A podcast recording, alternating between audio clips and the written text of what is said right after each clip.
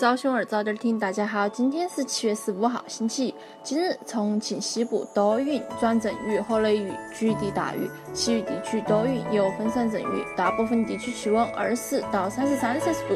主城区多云转阵雨，气温二十五到三十摄氏度。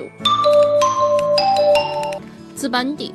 日前，中央第四生态环境保护督察组向我市移交第二批群众投诉举报五十九件，其中涉及水污染投诉九件，涉及大气污染投诉十二件，涉及噪音污染投诉二十八件，涉及自然生态投诉五件，其他污染类型投诉五件。从区域分布上看，主城区四十三件，其他地区十六件。截至当日，中央第四生态环境保护督察组累计收到群众投诉举报件七十一件。日前，大内高速重庆段主线正式动工。大内高速重庆段始于大足区三区镇，止于川渝交界处荣昌五家镇南侧，路线全长约三十一点一七公里，按照双向四车道，时速一百二十公里标准建设。据悉，大内高速全线建成通车后，川渝间将再增一条升级通道，大足至内江驾车只需一小时可到，将比现在节约近半小时车程，好棒！以后好方便。近日连续降雨导致江水上涨，捕鱼变得更加容易。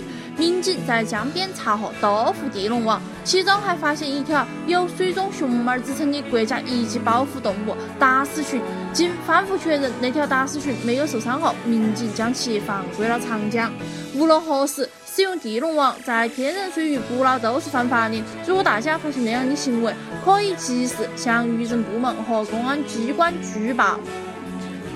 今年，梁平的刘先生陪母亲在当地医院住院治疗时，发现放在陪护床旁边的裤子连同兜里数千元救命钱被盗了。民警顿讯追踪，发现了嫌疑人的相貌特征，并掌握了嫌疑人的身份信息。日前，所有嫌疑人全部归案。救命钱也要偷，那种人简直是丧心病狂。日前，重庆高速执法部门在龙水湖收费站出口开展例行检查时，发现一辆教练车上驾驶员未按规定系好安全带，并行驶在高速公路上。原来，驾驶员提前把安全带插入槽里。直接将安全带从脖子上套过，但腰部并未系上安全带。相比教练的装样子，同城的学员却正确的系着安全带。随后，执法人员按规定对教练进行了教育处罚。那个安全意识还当啥子教练嘛？蓝天下。近日，在黑龙江大庆一小伙车祸，满头是血，躺在公路。退伍军人季建华将伤者抬上自己车，并拨打幺幺零。我现在在闯红灯，请记录。他连闯四个红灯，将伤者送医，途中还不停地安慰伤者：“莫睡，我保你生命安全。”满满的正能量，向那名退伍军人致敬。近日，有媒体爆出，陕西商洛市一名初一女生因成绩不理想，频繁遭到班主任老师王某的辱骂，因不堪忍受，女生断断续续录下王某辱骂语音一百多条，总时长超过二十小时。对此，商洛市教育局回应称，已责令商州区教育体育局成立调查小组，进驻学校对该事件进行调查核实，若情况属实，对涉事老师依规依据从严查处。为人师表，啷个可以恁个呀？必须要严惩！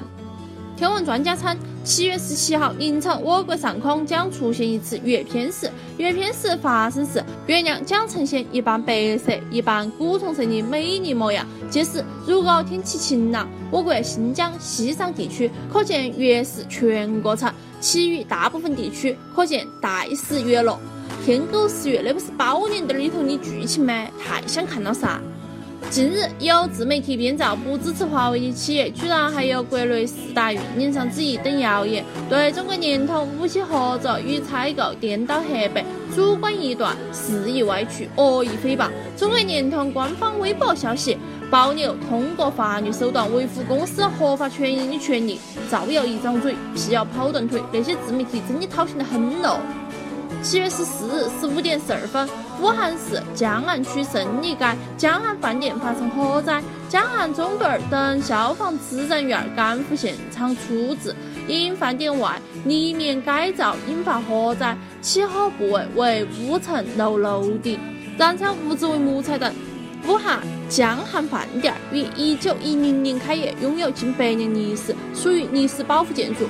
目前现场已得到控制，暂无人员伤亡，火灾原因正在调查中。百年老建筑太可惜了，不过人平安就好。更多精彩新闻，请深阅读新重庆客户端。